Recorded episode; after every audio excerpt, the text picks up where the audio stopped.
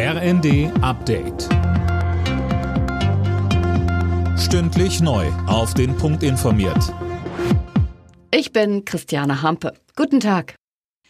Auch wenn die beiden Koalitionspartner FDP und Grüne drängeln, Kanzler Scholz bleibt dabei, es sollen keine Kampfpanzer westlicher Bauart direkt an die Ukraine geliefert werden.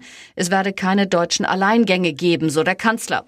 Und auch Verteidigungsministerin Christine Lambrecht sagt, noch kein Land hat Schützen oder Kampfpanzer westlicher Bauart geliefert.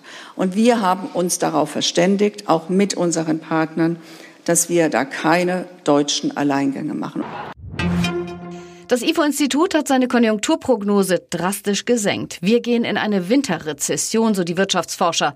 Im kommenden Jahr geht die Wirtschaftsleistung demnach leicht zurück. Auf der anderen Seite wird mit einer Preissteigerungsrate von über 9 Prozent gerechnet. Olaf Scholz wird sich in zweieinhalb Wochen mit den Länderchefs treffen, um über das geplante Entlastungspaket zu beraten. Bei dem Treffen soll es um die Finanzierung gehen, Dirk Justes. Ja, die Länder werfen der Ampel vor, die Rechnung ohne den Wirt gemacht zu haben. Das Paket sieht auch für Länder und Kommunen erhebliche Belastungen vor. So sollen die Länder zum Beispiel die Kosten für den Nachfolger des 9-Euro-Tickets mittragen. Da das Paket auch durch den Bundesrat muss, muss ein Kompromiss her. Der VfL Bochum hat sich von Trainer Thomas Reis getrennt. Nach sechs Niederlagen in Folge zu Beginn der Saison wurde der 48-Jährige entlassen.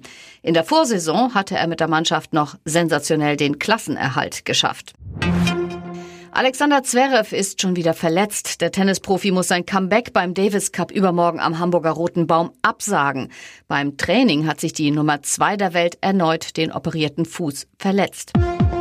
Alle Nachrichten auf rnd.de